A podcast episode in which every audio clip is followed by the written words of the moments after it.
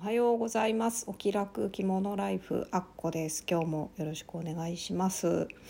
えー、今日は名古屋帯と半幅帯どっちが面倒なのか問題 ということでというテーマについて話したいなと思うんですけどあのー、なんでこの話しようかなと思ったかというと名古屋帯と半幅帯ってこう普段着の着物ではよく使うというかまあ普段着用の帯っていう感じなんですけどね。意外にあの半幅しか締めれないんですっていう方がいたりとかあとは昔行きつけ習ったことあるよっていう方とかにお話聞くとですね着物を着るとこまでは全然できるけどあの名古屋帯を太鼓に結ぶっていうのが難しくってできなくってあの外に出かけたことはないですとかあの帯が無理だから着物着るの無理っていうようなことを言われる人がね結構いるんですよ。へえって思ったんですけどあの普通の普通のって言ったらあれですけど、まあ、私がよく話を聞いたことがある範囲ではですねあの一般的な着物教室って、まあ、着物の着方を教わる時に大体名古屋帯のあのお太鼓結びっていうのを教わるみたいなんですね。で半幅帯をわざわざ教えてくれる教室って私はあんまり見たことなくって大抵みんななんか本とか今だったら YouTube とか見ながら自己流でやってるんじゃないかなって勝手に思ってるんですけど私が習った着付け教室もそうでしたね半幅帯と浴衣のコースっていうのが別であったのかな。まあ、中にはあの名古屋帯とセットであの教えてくれるところもあるみたいなんですけどあのやっぱりちょろっとしか教えてもらえないっていうような感じであの知り合いの方からね最近聞いたんですけどもまあ確かにあの私も着付けをまさに習ってた時はですね帯の結び方って全然なんかこう意味が分からなくってずっと私はあの後ろで結ぶ後ろでこう作業するやり方で教わったんですけど、まあ、なんか何やってるかよく分からないというか完成形がどうなのかもよく分からないし今自分がこの持ってるこの部分は後々どうなるんだろうとかいうことが全然想像つかなくって。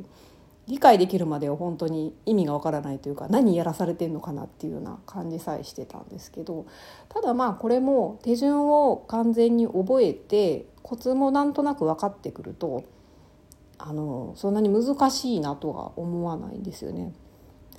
むしろあの決まった手順通りにやるだけだしあの名古屋帯ってこのお太鼓結びさえマスターすればいいのでむしろ楽じゃないかなっていうふうに私は思うんです。あの半幅帯って結局あれなんですよね結び方を複数知ってないとあんまり使えないというかあのそんな感じがします。なぜかっていうとあの半幅帯って幅のサイズとかですねあと長さもそうなんですけどとあとその生地の厚みとかそういうのもあの帯によって結構違うんですよね本当にペラペラのやつもあればなんか幅も長さも生地の厚みもしっかりあって本当あの羽織とか着て背中側が見えなければ名古屋帯と別に見た目変わらんやんっていうような結構しっかりした生地のものとかもあるのであの帯に合わせてやっぱり結び方は23パターン知ってないとちょっと使えないと思うんですよね。それかもう似たような素材感とかあの似たような雰囲気の帯ばっかりを集めるしかないのかなっていう感じがするんですけど、まあ、とはいえねやっぱり柄とか色とかなんか素材感とか好きだなと思ったら買っちゃうものだと思うのでそうするとやっぱりその帯に一番こう最適な半幅の結び方っていうのを最初はやっぱり試すんですよいろいろ。私はあのリボン返しっていうちょっとこうふわっとした結び方とあとはもうぺたんこ系ですね。矢の字とと貝の口とこの3種類しかできないんですけどあのぺちゃんこになる感じの結び方とちょっとこうふわっとする結び方と最低でも1種類ずつは知っといた方がいいと思いますねやっぱり帯によって向き不向きってあると思いますのでペラペラの帯であのペタンコ系の結び方とかするとなんか 背中に張り付いちゃって布布がなんかこう背中に張り付いてるみたいな感じになってあんまりあのかっこよくなかったりしますのでそういう時はちょっとこうふわっとしたやつにした方がやっぱり見た目いいのかなっていう気もしますしね。その点あの名古屋帯って、まあ、確かにあの長さはバラバラなんですけど、まあ、あと仕立て方もねあの何種類かあるのでそういうのは違うんですけどでもまあ結局はあの背中に帯枕背負ってこうお太鼓にするっていう手順は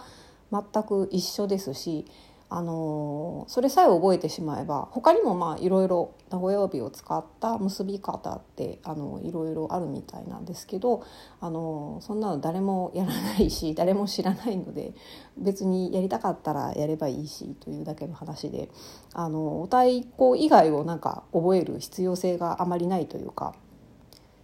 そういう意味では一旦覚えてしまえばあの迷わないので楽なのかなっていうふうに思うんですよね。まあ、ただ結ぶのに時間がかかるのはやっぱり名古屋帯の方かなという気はしますけどでもまあこれも慣れとかあのポイントとかがあるのでそういうのをちゃんと分かってればそんなにものすごい差はないのかなっていう感じがしますね。最初の今日のテーマに戻りますと名古屋帯と半幅帯どっちが本当に面倒なのかなんですけど